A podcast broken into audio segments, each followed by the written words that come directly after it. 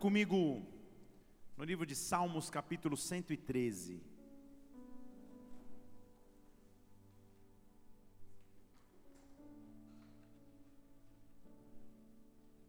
Salmo 113.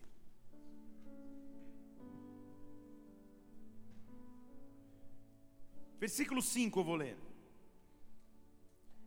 Quem é semelhante ao Senhor nosso Deus, que tem o seu assento nas alturas, que se inclina para ver o que está no céu e na terra? Ele levanta do pó o pobre, do monturo ergue o necessitado para o fazer sentar com príncipes, sim, com príncipes do seu povo. Ele faz com que a mulher estéril habite em família e seja alegre mãe de filhos. Louvai ao Senhor, louvai ao Senhor. Vou ler o versículo 5 de novo. Quem é semelhante ao Senhor nosso Deus, que tem o seu assento nas alturas, que se inclina para ver o céu e a terra, ele levanta do pó o pobre ele levanta. Meu Deus, nós estamos aqui nessa noite em tua presença, Pai não há principal motivo de estarmos aqui, o maior motivo de estarmos reunidos, não de exaltarmos o teu nome, de te engrandecermos, porque tu és digno de dizer que tu és o centro de nossa fé, de nossa existência. Nesta hora, Espírito Santo, rompe com qualquer coisa que tentaria neutralizar o teu agir e o teu mover nesta casa. Dá ordem aos teus anjos ao nosso respeito, que anjos de Deus possam subir e descer, que os céus estejam abertos sobre nós, que haja liberdade na tua presença, que haja derramado o teu Santo Espírito. Oh meu Deus, vem e não apenas nos visita, mas habita em nossas vidas. Vem, meu Deus, tu que não habitas em templos feitos por mãos humanas, habita em nós, meu Deus, tabernáculo de Sua glória. Deposita o teu tesouro em vasos de barros que somos nós, mas que o teu reino se manifeste aqui, que a tua glória se estabeleça nesta casa, que cada pessoa seja profundamente tocada pelo teu Santo Espírito, meu Deus. Eu gero profeticamente o resultado dessa ministração, que vidas sejam transformadas transformadas, tocadas, libertas, impulsionadas pelo teu poder, meu Deus. Vem sobre nós, nós te pedimos em o nome do Senhor Jesus Cristo. Amém. E amém. E amém. Aplauda o Senhor porque ele é digno de honra. Aleluia. Oh, muito interessante esse texto. O salmista está tentando fazer um, um, uma conclusão e, e ele está tentando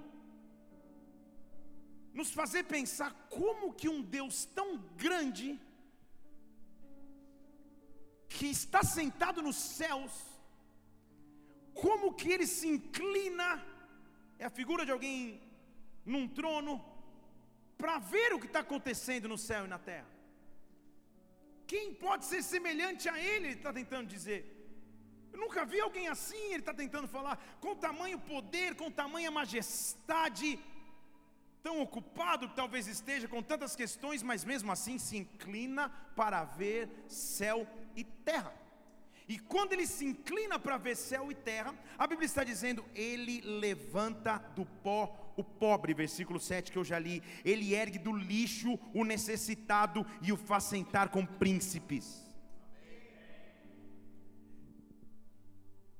É perceptível analisar, ou, ou, ou, é interessante notar a maneira com que Deus fala. Em todas as, as vezes que nós vemos Deus falando no Antigo Testamento e Jesus Cristo falando no Novo Testamento, grande parte das vezes que nós o, o, o vemos se comunicar, se nós analisarmos gramaticalmente as suas falas ou as suas frases, o tempo verbal que ele aplica é o tempo verbal do imperativo. Ele dá sempre um comando. Exemplo: na criação, ele não diz, olha, árvores, se porventura puderem, frutifiquem. Ele não põe condicional. Ele só diz, frutifique. Ele dá uma ordem e a árvore frutifica. No Novo Testamento, a mesma coisa. Seja livre seja liberto, abram os olhos. Ele sempre fala como um comandante, porque ele é um comandante. Tudo bem até aí? Um dos comandos que, que são mais interessantes nas Escrituras e que devem ser entendidos por nós é o que nós acabamos de ler aqui no versículo 7. Ele levanta do pó o pobre. Deixa eu falar de novo para alguém dizer amém. Ele levanta do pó o pobre. Isso, bem espontâneo assim. Levantar alguém, no sentido bíblico da palavra, vai além da questão física e natural. Quando a Bíblia está nos falando de levantar, ela não está mencionando só o ato de levantar fisicamente. Ele está indo além do que é o levantar físico. Algo por trás dessa expressão ou desse comando bíblico levantar. No Salmo 145, versículo 13, por exemplo, ele diz assim: O teu reino é reino eterno o teu reino, o teu domínio dura por todas as gerações. Salmo 145, versículo 13. Obrigado. 14 ele diz assim: O Senhor sustenta os que estão por cair, Ele levanta os que estão abatidos. Nitidamente, então, ele não está falando de um levantar físico, ele está falando de abatimento, é um levantar emocional. Estão comigo aqui? Então, quando ele fala de levantar alguém, quando a Bíblia está falando de levantar, vai além da questão natural, ele está falando da questão emocional e da questão espiritual. Esta é uma noite de receber dele oh, força para levantar os olhos de todos que esperam em ti. O Senhor dá mantimento ao seu tempo, versículo 15. O Senhor abre a mão e satisfaz o desejo de todos os viventes. O Senhor é justo em todos os seus caminhos, é bondoso, é benigno em todas as suas obras perto está o Senhor de todos os que o invocam, de todos os que o invocam em verdade. Levantar, levantar é uma condição espiritual. Levantar é uma condição emocional, e quando eu sou visitado por aquele que é capaz de levantar, não há circunstância que me deixe abatida, não há circunstância que me deixe prostrado, não há circunstância que me deixe curvado. É noite de levantar-se no Senhor. Levanta, diz o Senhor, levanta. Ele sustenta aquele que está para cair e o levanta. Estão comigo aqui? O mesmo levantar, a mesma palavra hebraica do Antigo Testamento para levantar foi usado por Deus no momento que um homem viveu a maior prova de fé que ele poderia viver. Porque um homem que encontra com Cristo num, num monte, em Êxodo capítulo 3, você lê essa história, vê uma, um, uma árvorezinha, uma sarça que arde no fogo, mas não queima, é comissionado por Deus para o Egito, apesar de ser gago, de ter, de ter a língua pesada, de acordo com o que ele diz, ele fala ao Faraó, vive todas as pragas no Egito, muitos milagres acontecem, mas sem dúvida até então o seu maior desafio foi quando ele levanta um povo para diante de um mar, esse mar está fechado e cerrado, e atrás dele vem inimigos. Você conhece a história. E a dúvida então, e, e, e o desafio então é: a gente vai morrer como? Ou afogado ou pisoteado. Porque não há outra opção. Se a, gente, se a gente pular e tentar nadar, são quase 2 milhões de pessoas, não vai dar. Metade vai tentar morrer, não tem, tem boia para todo mundo, não vai dar certo. Se a gente ficar e tentar lutar, a gente vai morrer também. Diante de um impossível, a mesma palavra hebraica surge. Êxodo capítulo 14, versículo 15. Deus olha para esse homem chamado Moisés, que você conhece a história, e diz assim: Moisés, por que você continua clamando para mim? Marcha. Deixa eu falar de novo. Por que você continua clamando a mim? Marche, avance, prossiga, vá em frente, vai Moisés. Mas não vai naturalmente, olha o que a Bíblia diz, a mesma palavra: Moisés, levanta a tua vara e estende a mão sobre o mar, levanta do local de apostasia, levanta do local de dúvida, levanta do local de frieza, levanta do local de ausência de fé, rompe com aquilo que você não sabe que vai viver, se prepare para entrar no impossível, levanta.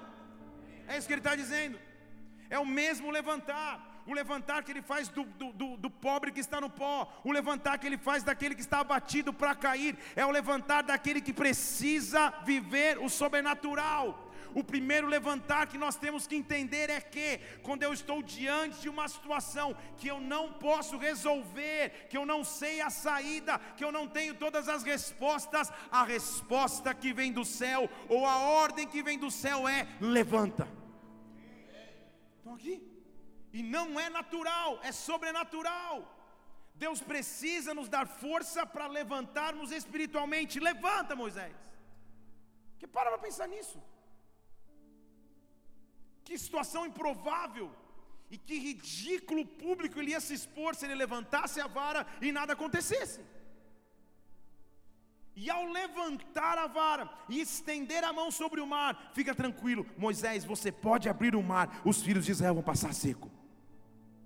O levantar sempre está inserido na, na, no contexto das Escrituras eu levanto para viver no sobrenatural, eu levanto para mostrar: Deus existe ainda, continuidade existe ainda um novo tempo, porque a história vai continuando, a história vai se encaminhando. Moisés, você conhece, você não, não, não conhece texto o que aconteceu depois, depois você lê na Bíblia, ou vê no seriado da Record, deve ter essa cena. Ele levanta lá a vara e abre o, rio, o mar. Ele abre, mas tudo começa com um levantar. Deixa eu dizer de novo: tudo começa com um levantar. Não foi Deus que pegou a mão de Moisés e levantou essa mão à força. Moisés, pela fé, por confiar em Deus, usou da autoridade de se levantar. Há momentos em que temos que nos levantar. Deixa eu falar em português claro: nos levantar em oração para guerrear contra aquilo que nos oprime, nos levantar em oração pela nossa casa e pela nossa família, nos levantar em oração pelos meus, me levantar em busca na palavra, me levantar em jejum, em oração. Todos nós temos um desafio de nos levantarmos todos os dias. Levanta a tua vara, Moisés. Essa é a tua chamada, Moisés. Levanta aquilo que eu te dei.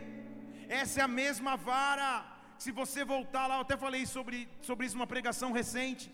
Foi a mesma vara que quando ele estava com medo de ir para o Egito falar. Deus falou: joga a vara no chão e a vara se transforma, transforma numa cobra. Lembra disso? E ele pega de novo a vara e a vara se transforma em vara de novo. Com esta vara ele fez muitos sinais. Então o que Deus estava mostrando para Moisés é: Moisés, para você entrar nesse tempo, levanta o que eu já coloquei nas tuas mãos.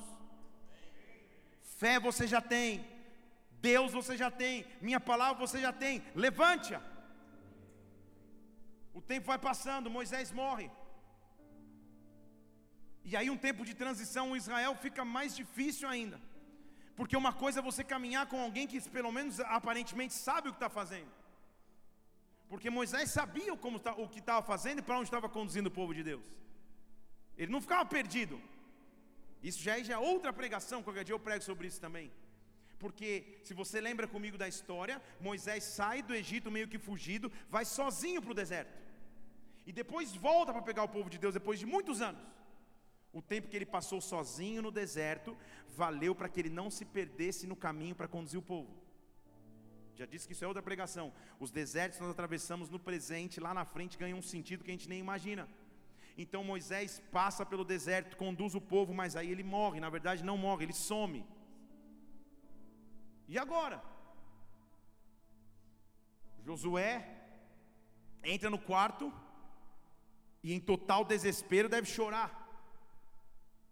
Deve ligar um podcast da, da pregação do pastor Felipe, alguma coisa para pegar direção, alguma coisa deve fazer. Mas o fato é que ele estava prostrado, o fato é que ele estava caído, o fato é que não fisicamente, você está entendendo comigo? Que espiritualmente ele estava derrotado. Até que o Senhor o visita em Josué capítulo 2. Eu estou só pincelando que eu estou terminando a introdução aqui. Josué capítulo 1, perdão, versículo 2. Deus chega para Josué e fala: Josué, vamos, vamos, vamos entender um negócio? Moisés morreu, acabou essa fase, mas não dá tempo de ficar prostrado. Olha, olha, olha a indicação que ele dá: levanta agora e passa o Jordão. Mesma palavra de novo. Levanta mais uma vez. Não fique parado, levanta. Não fique prostrado, lamentando a perda do teu grande líder. Eu sei que você está perdido, eu sei que você não sabe para onde ir, eu sei que você não sabe o que fazer, mas levanta, Josué, levanta para a terra que eu dou aos filhos de Israel. Estão comigo? E a pergunta é clara, a resposta é não, tá? Vou te dar o gabarito antes, só para você não, não dar um mico aí. o povo de Israel já tinha assumido a terra? Sim ou não? A resposta é não, então não vai errar com o gabarito. Já tinha assumido a terra? Sim ou não? Não. Mas Deus chega para Josué num local de choro, num local de desespero, prostrado como estava chorando a morte de Moisés, diz Moisés: Levanta para a terra que eu dou, não é que eu darei. Estão comigo? Você nem deu o primeiro passo para conquistar a terra, mas eu dou. Deixa eu falar para esse lado para ver se o louvor está mais pentecostal. Raul, não me decepciona o teu boné rosa. Tá cheio de estilo, hein, Raul? Raul, levanta para trocar para um boné azul. Não, não é isso. Levanta para a terra que eu te dou. Você não vai falar amém? Ah.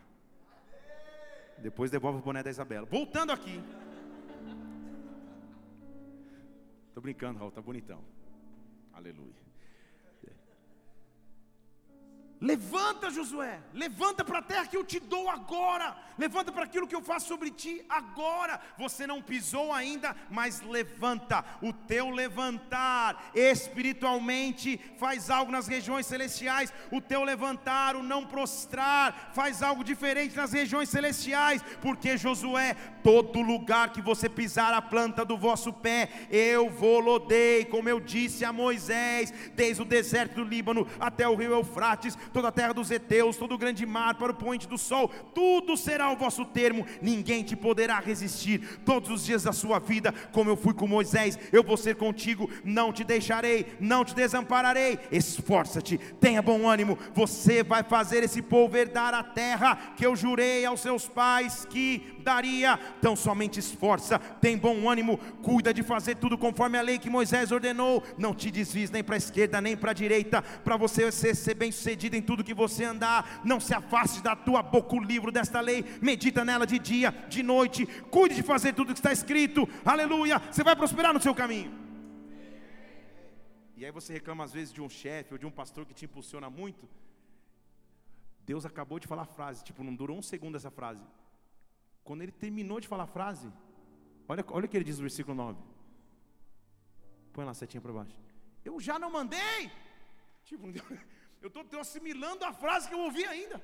Eu estou assimilando a ordenança que eu ouvi ainda. Eu estou chorando a morte de Moisés. E a, e a, cena é essa. Eu estou pranteando a morte de Moisés. E Senhor, o que vai ser agora? Das tuas promessas. Meu Deus. Deus ele diz: Vai, eu vou ser contigo. Onde você pisar, você vai conquistar. Você vai prosperar. Vai, levanta. Ah, ele está assim daqui a pouco. Eu já não te mandei. Vai, eu já não te mandei. Esforça, tenha bom ânimo, não tenha mais medo, porque o Senhor está contigo por onde quer que você andar. Eu não sei para quem eu estou pregando aqui nessa noite, mas alguém precisa ouvir da parte de Deus que é tempo de se levantar. É tempo de se levantar contra a frieza espiritual. É tempo de se levantar contra as lutas que vinham te oprimindo. É tempo de se levantar contra as tristezas que abatiam teu coração. É tempo de usar dessa fé e desse vigor para levantar. Eu sirvo um Deus que levanta. Eu sirvo um Deus que levanta o pó, o do pó, o pobre. Eu sirvo um Deus que levanta o abatido. Eu sirvo um Deus que me dá força para levantar. Nessa noite Ele está dizendo para pessoas aqui: levante suas mãos aos céus. Esforça-te, tem de bom ânimo. Não tenha medo, não te espantes, o Senhor teu Deus está contigo por onde quer que você andar. Levanta, levanta. Oh, na região celestial, algo está dizendo a você: levanta. Talvez diga, mas pastor, você não sabe as lutas que eu passei. Você não sabe as dificuldades que eu já vivi. Você não sabe as lutas que eu já enfrentei. Você não sabe como a minha alma está aflita. Sim, eu não sei, mas Deus sabe. E em Israel não havia expressão de maior tragédia ou de maior contrição ou de maior tristeza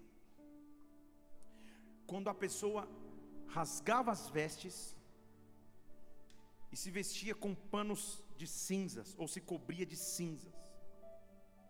Deixa eu falar de novo. A expressão para um judeu de mostrar o seu maior desespero, ou tipo final da linha, era rasgar as vestes, ou então se cobrir com panos de sacos e, e, e cobrir a, a, o, o rosto todo e o corpo todo de cinza. Não é tinta cinza, cinza mesmo. Queimava alguma coisa e com essas cinzas a pessoa se cobria. mostrando que ela estava em total desespero. Estão comigo? E a pergunta é: quem, com que ousadia, vai mandar alguém nessa condição de desespero mudar de história? Porque só rasgava as vestes e se cobria de cinza quem estava em profundo arrependimento, quem estava em profundo lamento, quem estava em um luto gigantesco, quem não tinha mais esperança para continuar. Esses são os, os momentos em que a pessoa se cobria de cinzas. Mas olha o que Isaías vem e nos diz em Isaías 52. Ele vai justamente para esse cara e diz assim: faz o seguinte, Isaías 52, versículo 2. Põe um primeiro. Desperta! Desperta! Está gritando para o cara que está lá, está prostrado, cheio de, de cinzas. Veste de fortaleza você está com veste de pano de saco e coberto de cinzas, levanta e veste os teus vestidos de festa. Estão aqui? Vestido formoso é vestido usado para festa porque Jerusalém, cidade santa, nunca mais vai entrar em mundice, nunca mais vai entrar em circunciso em ti, nunca mais você vai ser aflito. Ele olha para aquele que está caído, ele diz assim, versículo 2: sacode o pó ele está falando da cinza do cara que estava em luto, da cinza do cara que estava em desespero. Sacode o pó e olha a palavra aí de novo: levanta-te e assenta-te. Você não entendeu, eu vou te explicar. Você não entendeu, mas eu vou te explicar. Se você não entendeu, eu vou te explicar. Eu não vou fazer o papel do cara que está deitado com, com pano de, de, de, de saco, você já viu, tá? Mas ele diz assim: você que está deitado levanta, e não é levanta e sai correndo, levanta e senta. É o que ele está dizendo. Não entendi, pastor, vou te explicar. Numa guerra, as maiores decisões e vitórias não são feitas por aqueles que estão na frente de batalha, mas para aqueles que estão sentados na posição de comando. Deixa eu falar de novo. Numa guerra, as estratégias, os avanços, os planos para avançar ou retroceder são daqueles que têm posição e cadeira para sentar. Então ele diz assim: você que estava sentado, deitado no chão, cheio de cinza na sua, na, na sua, roupa. Faz o seguinte: sacode o pó e se levanta, mas já tem um local de comando para você. Não sai só correndo para a guerra. Levanta e se assenta. Levanta e assume a tua posição de comando. Assume a coisa, assume o comando das tuas emoções de novo. Assume o comando das tuas finanças de novo. Assume o comando do teu ministério novamente. Assume o comando do teu casamento novamente. Levanta, sacode o pó. Levanta, sacode o pó. Senta novamente. Chatecacetarabara solta as ataduras do teu pescoço, você que estava no cativeiro, oh, solta as amarras que te prendiam, solta aquilo que te paralisava, levanta, levanta, levanta. Oh, como isso grita no mundo espiritual hoje sobre a tua vida, levanta. Levanta, Isaías 61. Levanta-te e resplandece, porque chegou a tua luz. Levanta-te e resplandece, porque chegou a tua luz, é nascida sobre ti a glória do Senhor. Depois que eu me levanto de um tempo de escuridão, depois que eu me levanto de um tempo de vazio, depois que eu me levanto de um tempo de aflição, agora é chegada a luz, agora é chegado o resplendor, agora é chegada a glória, agora é chegada a Sua presença. Oh, levante uma de suas mãos aos céus. Eu não sei quanto tempo você ficou prostrado. Eu não sei quanto tempo você ficou caído. Eu não sei quanto tempo uma área de sua vida estava em abatimento. Mas uma coisa eu sei: há um comando espiritual. Não é um pedido, é um comando espiritual sobre ti. Levanta-te e resplandece, porque chegou a tua luz. Dê um brado ao Senhor e adore no teu lugar e adore.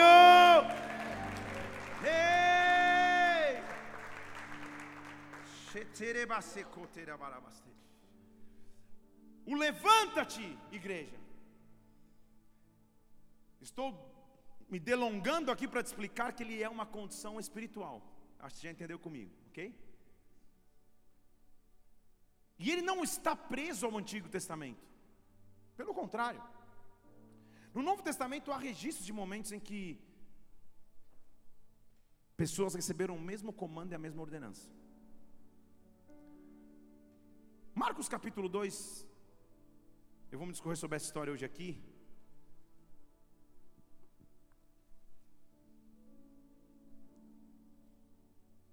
Pense num culto lotado, multiplica por 10, por mil.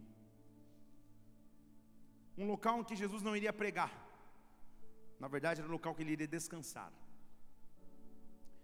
E é interessante porque quem tem uma, uma, uma chamada ministerial, quem, quem, quem vive a vida pastoral, vive isso frequentemente.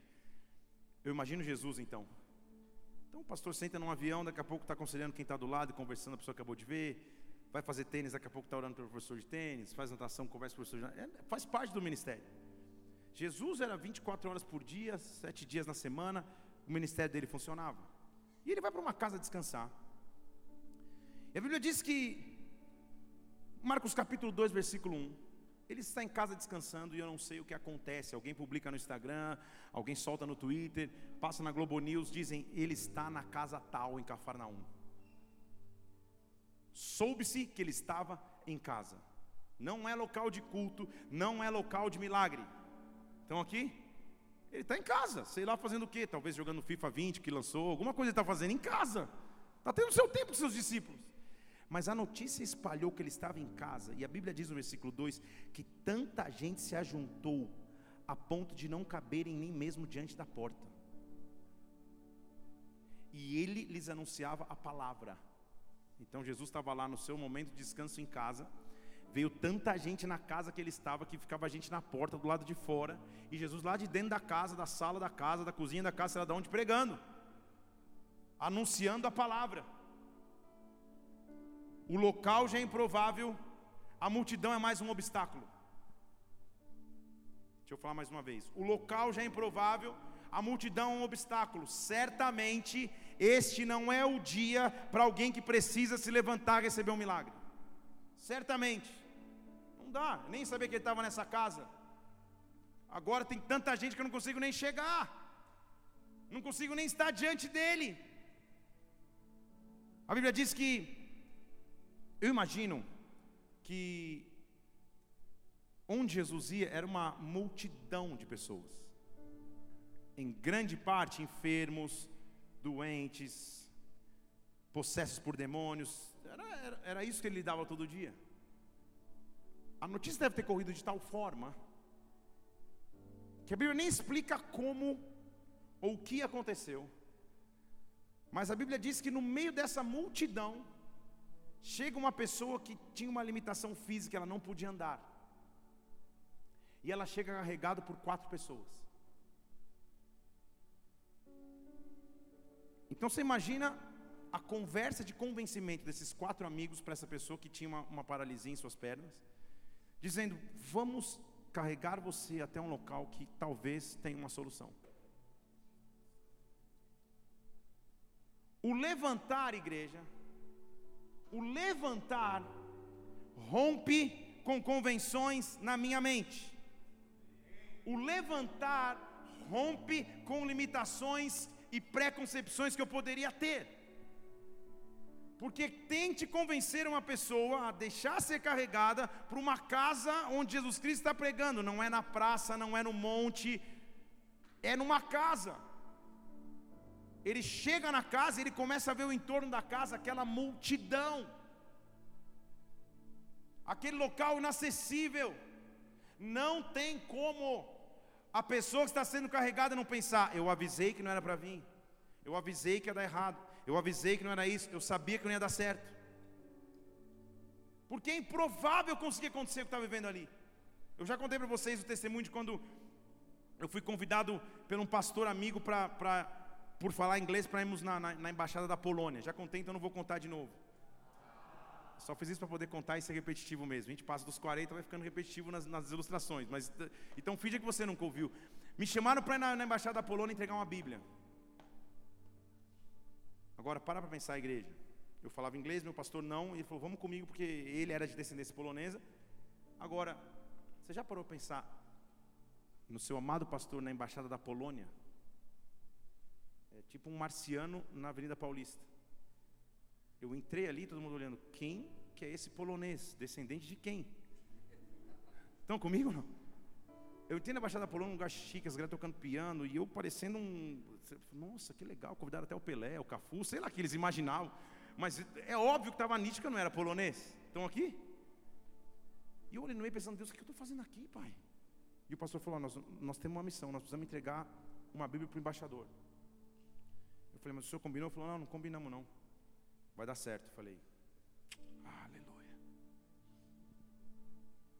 Impedimento de tudo quanto é lado. A presença do embaixador. Lá em São Paulo, num evento, muita coisa acontecendo, muita gente esperando, criança, imprensa, um monte de gente. Eu falei, Senhor Jesus, que coisa, Pai. Oh meu Deus, vou simular um desmaio, eu vou para casa. Sei lá o que eu pensei. Daqui a pouco meus olhos se desligaram um pouco da festa, eu vi um jardim, um portão lá atrás. E não me explique como, eu também não consegui explicar, foi como se eu sentisse alguém me dizendo: Esse é o portão que ele vai entrar. Aí eu olhei para o pastor, pensei se ele tinha falado alguma coisa, ele não falou nada. Eu falei, pastor, vou ali e já volto. Saí, fingindo naturalidade, saí andando pelo jardim. Falei, Senhor, ou vou ser abatido em cinco minutos ou vai dar tudo certo. Eu continuei andando, andando, andando. E todos os órgãos de imprensa, todos os carros, todas as crianças, as comitivas, as bandinhas, tudo, tudo lá na frente da embaixada e eu no portão lá de trás. Tipo, que loucura, o que eu estou fazendo aqui atrás, no meio do jardim? Passou dois segundos. Minto, cinco talvez, dez. Começou uma barulheira no portão. Três carros encostaram e desceu. Tan, tan, tan. Eu tinha pesquisado no Google, porque com tanta cultura que eu tinha, eu nem sabia quem era o embaixador. Eu tinha pesquisado no Google, então, entre todos que desceram, eu sabia que era ele. Mas desceu ele e um exército de uns 14 homens, que eu acho que eles eram descendentes de Golias, não é possível, tamanho, a musculatura, a ousadia, e eles com aqueles fonezinhos. Eu falei, meu Deus do céu, cara, eu que com essa cara de jardineiro, de, de polonês, não, que, como que eu vou chegar perto do cara? quando começou a ver aquela confusão, viram que o carro estacionou, eu estou ali perto, ele ia entrar, todo mundo veio correndo de lá, a imprensa, aquela confusão. Eu falei, Deus, eu só preciso de um minuto, pai. Eu tenho que ter essa missão. E o embaixador, ele descia do carro, como não é todo, todo, todo bom homem público, ele já descia com umas, umas figurinhas com a foto dele, com a assinatura, entregando para todo mundo. É, aquela festa. E eu com a Bíblia na mão. A gente achado uma Bíblia em polonês. E eu falei, Senhor, eu só preciso chegar na frente dele um segundo. Aí não, aí as loucuras espirituais que você entendendo ou não, vou te explicar. Eu falei, Senhor, me faz invisível um minuto. As loucuras do homem invisível. Eu falei, só, só um minuto, pai. E eu fui na loucura, falei, Senhor, eu vou tomar um tapa na orelha ou vai dar certo. E tinha dois armários. E o embaixador e mais um cara antes dele. Eu fingi, eu fingi naturalidade, passei no meio dos dois. Não, não fiz isso não, passei. Tinha outro lado dele, eu passei também. Ninguém falou nada. Aí eu fiquei de frente a frente com ele, ele ha, me, deu o panfletinho dele e falei, muito obrigado pelo seu panfleto, já peguei assim, né? Mas na verdade eu que vim te oferecer o que eu tenho de melhor, a palavra de Deus. Aí ele parou. Quando um, quando um homem nessa, nessa proporção ganha, ganha presença, tal, tal, o pessoal já tira da mão dele, já guarda, assessor. Quando alguém foi meter a mão, ele falou: Não, não, não, não. Abriu, leu a dedicatória, falou alguma coisa em polonês que eu respondi em mistério. falou, que eu não entendi, fingindo, aí, respondi em inglês, ele respondeu em inglês para mim de novo, falei, eu não sou polonês, sou brasileiro, e, e porque eu sou brasileiro, eu quero, eu quero abençoar a tua chegada na nossa nação. E aquele cara passou a cerimônia inteira com a Bíblia na mão. Quando ele foi embora, meu pastor lá, lá ainda comendo coxinha lá dentro, eu lá fora na missão, e quando ele foi embora, ele fez assim para mim: Aí o pastor, ô Felipe, falei, pois é, né, pastor? Vem comigo que você tem que andar com quem é espiritual. O que eu estou querendo dizer? O momento que aquele homem com paralisia estava vivendo era muito pior do que esse meu. Porque alguém com toda a sua mobilidade, mesmo que quisesse, não conseguiria entrar na casa. Porque a Bíblia está dizendo que tinha gente até na porta. Então nem com a, com a perfeição dos seus movimentos naturais, alguém conseguiria entrar. Agora imagina chegar num ambiente como esse e você ter uma limitação clara. Carregado por quatro pessoas, carregado por pessoas que te trouxeram ali. As chances disso dar errado eram todas, eu avisei. Também e às vezes, quando a gente está vivendo em, em, momentos de paralisia, e é aí que eu quero começar a pregar para você, nós temos que nos cercar de pessoas que tenham tamanha fé, ou fé maior do que a nossa, ou uso maior da fé do que a nossa, ou mais loucura espiritual do que a nossa. Porque já foi loucura levarem o cara até o local onde Jesus estava pregando sem conseguir entrar. Não me perguntem como, mas o fato é que conseguiram convencer aquele homem paralítico de carregá-lo até o telhado. Desses quatro, devia ter um mais ousado, falou: Tive uma ideia. Qual? Vamos subir no telhado. Hã? Já imaginou? Vai de cá, segura de um lado, não, está caindo, calma, segura do outro. Lá em cima do telhado, versículo 4: Não podendo achar caminho para entrar, por causa da multidão, eles se levantaram. Você entendeu? A multidão não foi empecilho, eles levantaram o paralítico até o telhado abriram a telha. Pensa se o culto de Jesus era normal. Jesus pregando daqui a pouco. Do céu vem descendo um cara, não, não tem sentido. Do céu vem baixando um paralítico deitado no leito. Numa casa, imagina o dono da casa que hospedou Jesus, tipo, legal demais. Pisaram todo o meu jardim, agora arrancaram meu telhado. E vai o paralítico baixando face a face com Jesus Cristo. Quando eu não paro, apesar das limitações, eu chego frente a frente com Ele. Quando eu não paro, apesar das dificuldades aparentes, eu chego frente a frente com Ele frente a frente com Jesus Cristo, algo inusitado, algo que ninguém nunca tinha feito. Quando Deus me dá uma estratégia para me levantar, talvez eu faça algo que nunca ninguém fez na minha profissão, algo que nunca ninguém fez no meu ministério, algo novo da parte de Deus, porque Ele me instrui. Eu não paro por causa da multidão, eu não paro por causa das barreiras, eu vou. E aquele homem frente a frente com ele, Caçatarabarabastej. Shritiribarate koterebastej. Oh, começa uma discussão. E daqui a pouco, aquele cara que tinha vindo buscar, nem ele sabe o que. Porque até agora o texto não registra que o paralítico abriu a boca. De repente, o versículo 10 diz assim: Olha, deixa eu falar uma coisa para vocês. Jesus diz: Para que vocês saibam que o filho do homem tem autoridade para perdoar pecados. Não entendi, pastor. Jesus publicamente não menciona a paralisia, ele menciona o pecado. Deixa eu tentar te explicar o que o, o, o está acontecendo aqui. Certamente, nós estamos lidando com um homem que não era o mais correto dos homens. Certamente nós estamos lidando com um pecador. E possivelmente muitas pessoas associavam a sua condição com os seus pecados. E Jesus não menciona a condição do físico, mas menciona a condição espiritual. Ele diz: porque Deus enviou o seu filho, e esse filho tem autoridade para perdoar pecados. Agora eu te dou uma ordem, versículo 11: levanta, levanta, ó a mesma palavra aí de novo, levanta, pega o teu leito e volta para tua casa. Levanta,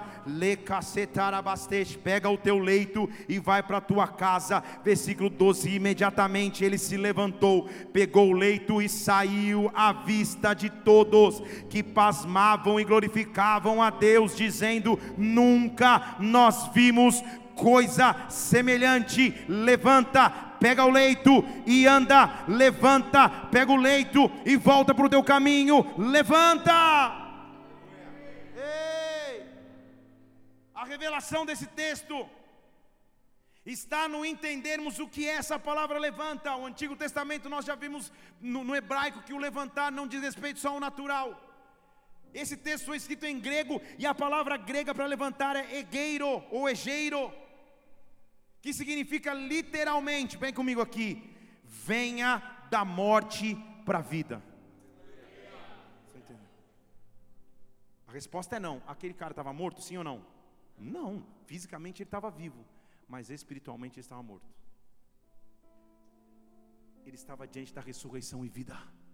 E quando ressurreição e vida olha para ele, ele não olha para a questão física, ele olha para o que está além do físico. Ele diz: alguma coisa está morto em você. Venha da morte para a vida. Venha da morte para a vida. Nesta noite há uma voz no teu ser aí, há uma voz entrando no teu espírito, invadindo a tua alma. Há um levanta-te da parte de Deus vindo sobre ti. Levanta da morte para a vida. O que era morto, o que estava estava morto, o que estava paralisado, o que estava petrificado, nesta noite é hora de ouvir um levanta-te, levanta-te, levanta-te, levanta-te, da morte para a vida, da morte para a vida, pega a tua história, pega o teu leito e anda, e anda, da morte para a vida, levanta-te. Oh!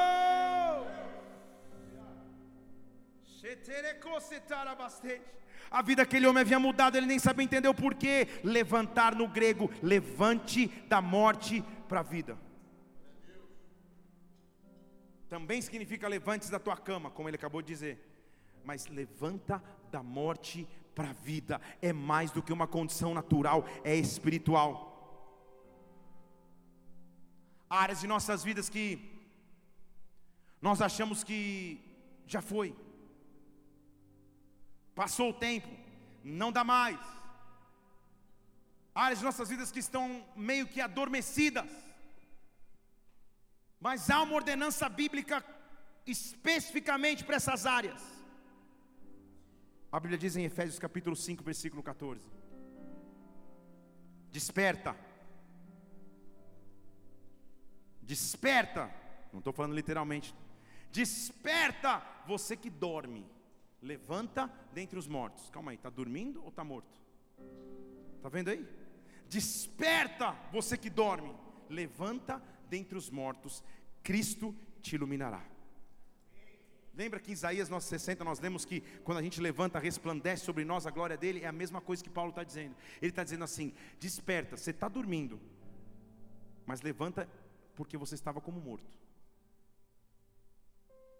Não entendi, eu entendi. Aquele que é a ressurreição e a vida nunca encara a morte como morte, ele encara a morte como sono.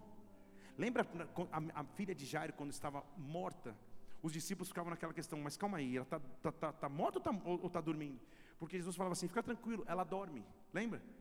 E eles perguntavam: não, ela dorme ou está tá morta? Não estou entendendo. Ele falou: não, ela está morta, mas ela dorme. Jesus respondia: porque para ele a morte nada mais é do que um sono da morte ele pode nos despertar, da morte ele pode nos levantar, da morte ele pode acabar com a maldição, da morte ele pode acabar com a enfermidade, da morte ele pode trazer vida, da, na morte ele pode trazer vida e vida abundante. Há um comando da parte de Deus que diz: levanta-te, levanta-te, levanta-te, levanta-te. Eu quero terminar te mostrando que a pior condição para tentar se levantar é quando você se sente sozinho. Quando aparentemente você ficou isolado e sozinho, ninguém parece entender a tua causa, ninguém parece entender o que você passa, ninguém parece saber na verdade o que você sente. São dois homens com paralisias que escutam de Cristo exatamente a mesma direção. E o segundo é um homem que a Bíblia diz em João 5,5, que estava enfermo por 38 anos, se sentindo sozinho, esperando um milagre acontecer. E em João 5, versículo 7, quando Jesus diz assim: Você quer ficar curado? Ele diz: Senhor, eu estou sozinho, estou sozinho, eu não tenho ninguém. O homem de Marcos capítulo 2, pelo menos tinha quatro que o arrastaram até lá. O difícil é o cara que do lado dele não tem ninguém. Senhor, eu não tenho ninguém. A água é agitada e ninguém me põe no tanque. Quando eu tento descer, já era. Chegou outro antes de mim. Eu não posso andar.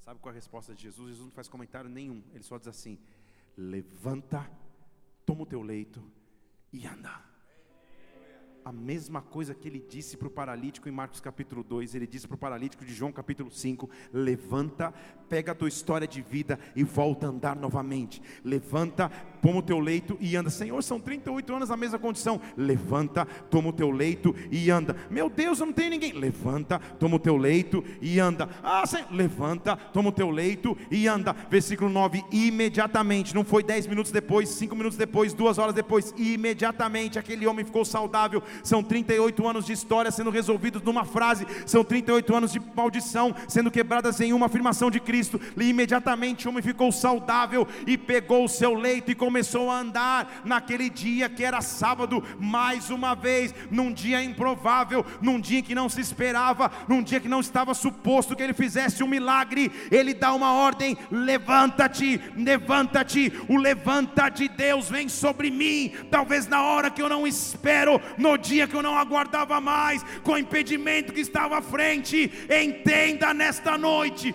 há uma glória de Deus neste lugar, dizendo a ti: levanta-te, levanta-te, levanta-te, levanta-te. Você vai ver tua empresa se levantando, você vai ver tua carreira se levantando, você vai ver tuas emoções se levantando, você vai ver teu ministério se levantando. Levanta-te, levanta-te, levanta-te.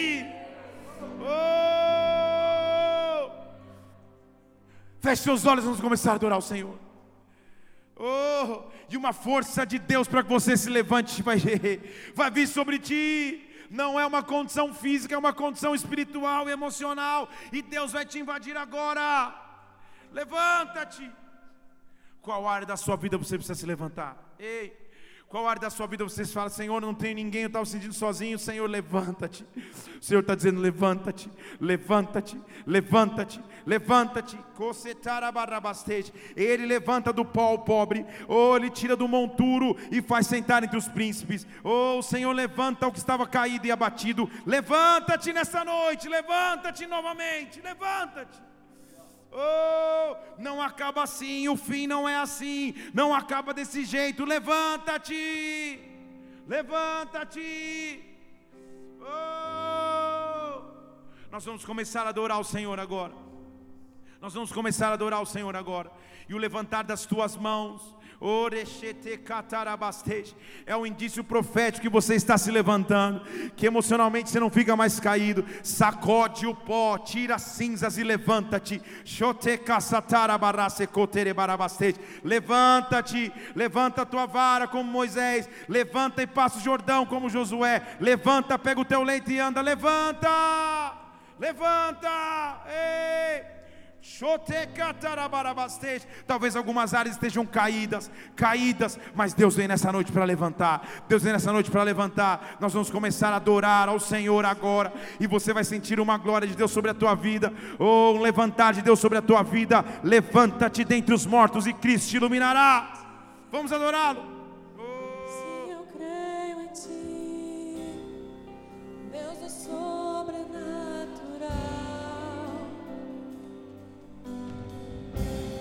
Levante suas mãos e adore.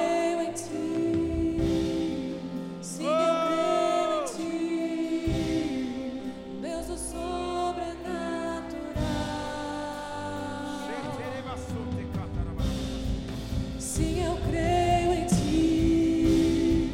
Sim, eu creio em ti. Levanta-te, levanta. Deus do sobrenatural.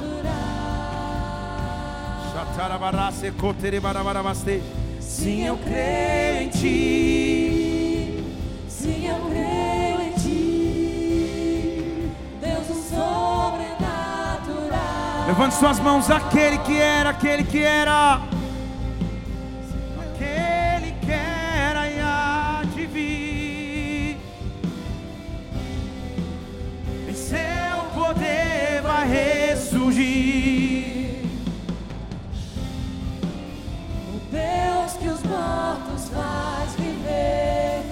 Deus de milagres, Deus de milagres, aquele que era e é, oh, aquele que era e há de vir. Levanta-te, levanta-te, levanta-te, levanta-te. Em seu poder vai oh, O Deus dos mortos há milagres. Deus de milagres. Sim, eu creio. Sim, eu creio.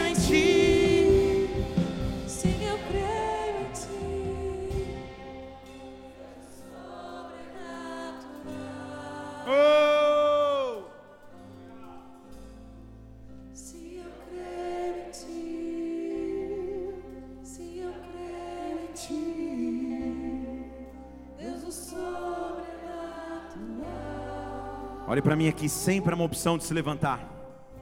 Sempre há uma opção de se levantar. Sempre há uma opção de se colocar firme nele. Sabe por quê? Porque independente da circunstância, independente da situação, independente das fases e ciclos que eu possa atravessar, ele me deixou uma opção. João capítulo 3, versículo 14. Jesus Cristo está dizendo assim: Assim, põe lá na tela para mim, por favor, João 3,14. Importa que assim como Moisés levantou a serpente no deserto, o filho do homem vai ser levantado. Deixa eu te explicar, ele jamais poderia nos pedir para nos levantarmos se ele mesmo não fosse levantar. Só que o levantar dele transformou a minha vida e a minha história. Assim como o filho do homem se espelhou em Moisés e agora foi levantado com um objetivo, versículo 15.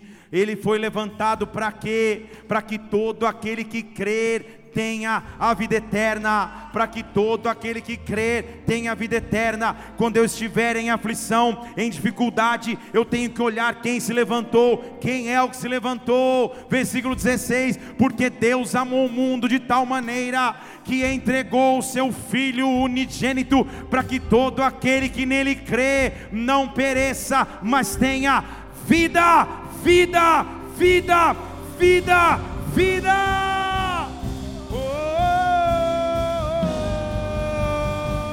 Levante suas mãos e adore-se. Sim, eu creio em ti.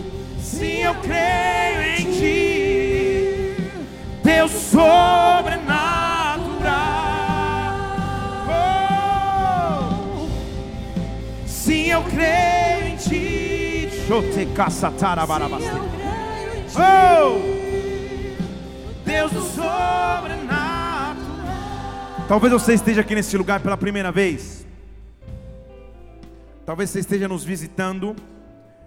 Ou talvez você já tenha vindo outras vezes. E você nunca teve a chance de entregar a tua vida a Jesus Cristo.